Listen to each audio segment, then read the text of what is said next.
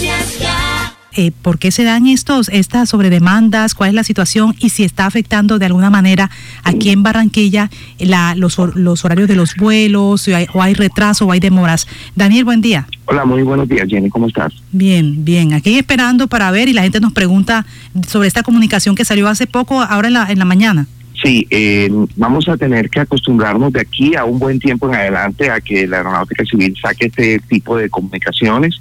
Las ha venido sacando ya eh, de un tiempo atrás y vamos a seguir hacia el futuro. Lo que pasa es que eh, la capacidad operacional del aeródromo El Dorado eh, tiene una capacidad de 47 operaciones por hora, utilizando las dos pistas eh, aterrizando y despegando aeronaves, es decir, 47 aeronaves por hora. Y si te puedes imaginar, antes de la pandemia teníamos un promedio de 77 operaciones por hora, necesitamos 30 operaciones por debajo actualmente. Y, hay unas razones muy técnicas para poder explicarte esto. Eh, resulta que eh, las condiciones del aeródromo han cambiado. Lo- Los equipos que, que sirven para, la, para asegurar el aterrizaje de las aeronaves no están en su máximo rendimiento. La pandemia, por otro lado, el distanciamiento social, el, el distanciamiento que debe existir entre los trabajadores que antiguamente trabajaban codo a codo, ahora deben separarse un metro o más de un metro, lo cual hace que, que no pueda estar el mismo número de personal atendiendo toda esa cantidad de aeronaves que llegan hacia el Dorado. Eso quiere decir que si en Bogotá existían 40 trabajadores en un mismo puesto de trabajo, en un mismo sitio de trabajo, hoy hay 20 trabajadores haciendo el mismo trabajo. Entonces, por seguridad operacional, se minimizan los números de vuelos que deben llegar al Dorado y asimismo salir del Dorado. ¿Y Eso es básicamente lo que pasa. ¿Sí, señor? cuál sería entonces eh, la salida, la opción? Buscar puer- eh, aeropuertos alternos o, aeropuertos como el de Barranquilla o el de Cali o el de Río Negro, no sé, ¿qué, qué, qué, qué, qué solución se podría dar? Eh, existe, eh, se están explorando muchísimas opciones, Osvaldo, y lo que tenemos ahora es que advertir la comunidad, la aeronáutica civil advierte permanentemente a la comunidad que va a utilizar los servicios aéreos, que estén muy atentos y se adelanten un tiempito más para llegar a sus aeropuertos cuando sea el Dorado su destino.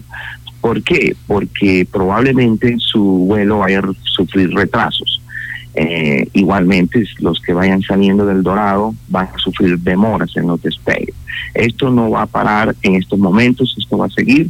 El tema es netamente, eh, es una combinación de factores que hoy día para asegurar la operación aérea en Colombia es mejor disminuir los números de vuelos para poder manejarlos con seguridad, dado que menos personas son los que lo están atendiendo debido al tema del distanciamiento por pandemia.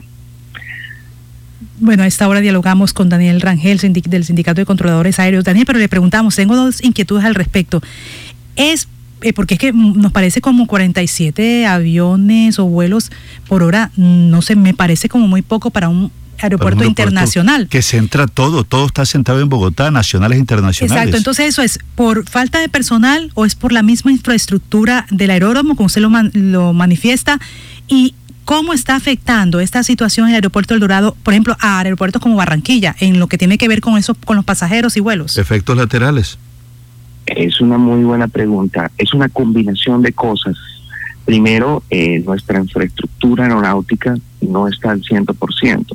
El ILS es un, el ILS es el, el sistema de aterrizaje por instrumentos que utilizan los pilotos para llegar de manera segura al aeropuerto.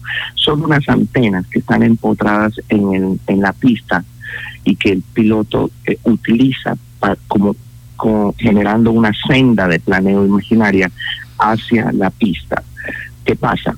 Ese ILS tiene unos niveles eh, de perfeccionamiento. Para un aeródromo como el Dorado, donde hay mucha niebla, se produce mucha bruma, se produce demasiada lluvia en los alrededores del aeródromo, allá tenemos un, un ILS categoría 3, que es de la última generación, pero que hoy no está funcionando.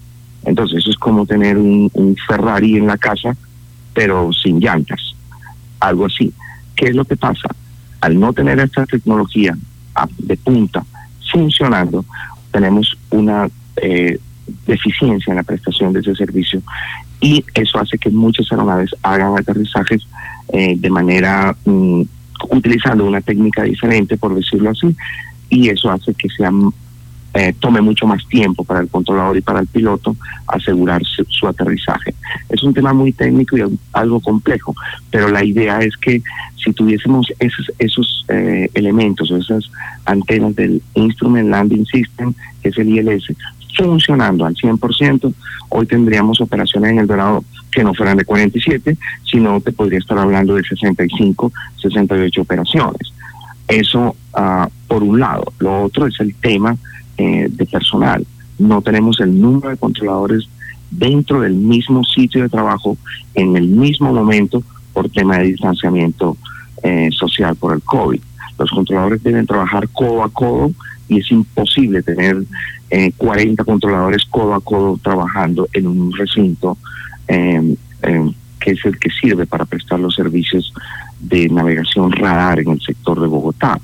Entonces tenemos controladores, disminuimos el número de controladores por seguridad de 40 a 20, entonces son 20 los que están haciendo el trabajo. no es la lógica nos dice que entre menos trabajadores no es posible trabajar al mismo ritmo eh, que veníamos prepandémico. Claro. Es allí el problema. Pues sí, la eficiencia, Daniel Rangel, yo le pregunto entonces, Pero, eh, esos equipos, perdón un momento, tengo esta pregunta, esos equipos de lo que usted habla, que son de alta tecnología, eh, ¿eso es lo, debe, lo debe comprar, suministrar, mantener el operador del aeropuerto El Dorado o es la aeronáutica civil? Es la aeronáutica civil la responsable de toda la infraestructura aeronáutica a nivel nacional. Es su responsabilidad y dato curioso, el 50% aproximadamente de la infraestructura aeronáutica, técnica aeronáutica, está fuera de servicio en Colombia. Entonces eso hace que eh, estemos trabajando como con las uñas y, haciendo lo mejor que podemos para dar un, buen servicio. Pero Osvaldo es muy preocupante. Ya hemos eh, puesto sobre la mesa del director eh, Jair Fajardo el tema y vamos a iniciar algunos proyectos para ver cómo se recupera esa estructura, esa infraestructura aeronáutica en todo el país, no solamente el Dorado. Y la recomendación para los viajeros de Barranquilla es que se adelanten, por favor, hacia el aeródromo una horita más, porque probablemente los vuelos eh, no solo vayan a salir un poco tarde, sino que puedan ser incluso, como dijo Osvaldo o preguntó Osvaldo, eh, desviados hacia otra hacia otro destino mientras el Dorado eh, desocupa o hace campo para todas las aeronaves que llegan hacia allá. Bueno, ahí está entonces eh, todo lo que nos ha hablado a esta hora Daniel Rangel del Sindicato de Controladores Aéreos aquí en el aeropuerto de Barranquilla y para darle contexto a la gente y para darles a conocer por qué se está este esta comunicación y si podrían existir retrasos, porque mucha de la gente está preocupada y nos ha escrito al respecto. En cuanto al aeropuerto Ernesto Cortizos, ¿tiene también problemas similares a los que usted reseña de Bogotá en cuanto a esos equipos sofisticados que se requieren Sí, eh, en el Cortizo no, eh, en Bogotá llueve, por Barranquilla no escampa, ¿no? Eh, es un tema nacional, es un tema que desde el nivel central se observa hacia todo el país cómo está su malla técnica y el Cortizo no deja de tener problemas muy serios, tenemos problemas muy serios a nivel de frecuencias de comunicaciones, tenemos problemas muy serios a nivel de visualización de aeronaves en el sistema radar, tenemos problemas muy serios con la disponibilidad de las eh, frecuencias de alternas eh, que sirven cuando fallece, eh, fallan las principales, las alternas deben entrar, tenemos un problema de relevo de frecuencias y bueno, hoy día pues también eh, nosotros trabajamos como con las uñas y el día a día es un, es un desgaste impresionante para el trabajador, eh, puesto que la estructura aeronáutica, la infraestructura aeronáutica está en pésimas condiciones, no solo en Barranquilla, en Bogotá, es en, el 50% a nivel nacional está, está deteriorada. Pero no hay una rectora, Daniel, a nivel internacional que también pueda presionar y pueda señalar, bueno, el país eh, no tiene las condiciones para la aeronavegación 100% y se van a restringir los vuelos a Colombia. No sé qué, qué tipo de medidas, pero no hay alguna autoridad internacional que pueda también eh, presionar. Sí, nosotros somos vigilados por la organización, por la base, ¿no? Organización Internacional de Aviación Civil, y curiosamente hoy el secretario general es el señor eh, Juan Carlos eh, Salazar Gómez, quien fue el anterior director de la Aeronáutica Civil. Eh, ese ente rector es vigila y es muy celoso con el cumplimiento de la norma los países firmantes del convenio de Chicago. es muy es, es un organismo que, que puede incluso solicitar sanciones o sancionar a los países que, que incumplan. Colombia está en mora de ponerse al día y creo que le va a llegar la, la oportunidad al secretario general, al secretario de la OASI, eh, poner los ojos en Colombia y decir, bueno, mira, la verdad es que como director no, no hice mucho y ahora como secretario de la OASI me va a tocar sancionarlos. Esto va a ser bien curioso, porque el cuando fue director conocía el problema y prácticamente su gestión fue eh, paupérrima.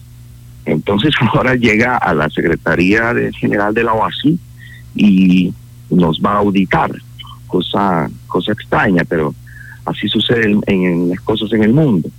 Entonces lo que vamos a tener ahora es que eh, nos va a auditar quien, fue nuestro director y nos dejó en un tremendo problema técnico aquí en Aeronáutica Civil. Pues muchas gracias a Daniel Rangel eh, por su análisis y orientación también a la audiencia sobre un tema que, que nos, no, nos, nos, nos, nos eh, de una u otra manera nos afecta a todos, porque eh, tenemos que coger vuelos, tenemos que viajar por turismo, por vacaciones, por empresarial, por aspectos de salud, bueno, de cualquier aspecto. Sí. Osvaldo, eh, es importante que la comunidad sepa que aun cuando hayan demoras y retrasos, es seguridad operacional. Es un tema netamente ligado a la seguridad operacional. Estamos eh, con el propósito de que al 30 de octubre podamos subir el nivel de operaciones y al 30 de noviembre llegar a un promedio de 62 operaciones. Pero vamos a ir paso a paso y eh, haciendo, eh, digamos, los acercamientos a ese número de manera segura. Porque la incidentabilidad es inminente tan pronto empecemos a operar con muchas más aeronaves, especialmente en El Dorado, porque la incidentabilidad se, se da en el aire, no se da en las pistas. La incidentabilidad o accidentalidad se da en vuelo cuando las aeronaves están evolucionando en el vuelo, en el aire. Entonces, eh, tenemos allí un tema de, seguridad operacional. Y el, y, el, y el único responsable de eso es el controlador aéreo. Mientras no tengamos una estructura confiable, mientras no podamos estar todos los controladores que debemos estar en la cancha de juego, eh, es difícil subir eh, el número que se pretenda de un momento a otro. Entonces, lentamente podemos ir llegando. Creemos que en el mes de noviembre es cuando se suba la demanda de, de aeronaves eh, de, por utilización de las vacaciones, eh, podamos estar en mejores condiciones. La pandemia no va a cesar, pero la aeronáutica sí tiene que hacer ingentes esfuerzos para poder llevar al menos a un punto de confiabilidad los sistemas que podamos eh, los controladores de manera segura aumentar este número. Hoy tenemos 47 por hora y ese número no va a cambiar. Por el momento, hoy no va a pasar. Daniel, le preguntamos entonces, eh, es que la gente me pregunta, ¿hay retrasos entonces en los vuelos también aquí en Barranquilla? Es muy probable que se presenten en Barranquilla y en el resto de, aeropuertos que surten o que ya que vuelan hacia Bogotá, claro que sí. Bueno, Daniel Rangel, del Sindicato de Controladores Aéreos, explicándole a los oyentes lo que ocurre y por qué este llamado que hace la aeronáutica civil. Que tenga un buen día, Daniel. Muchas gracias por estar en contacto con nosotros.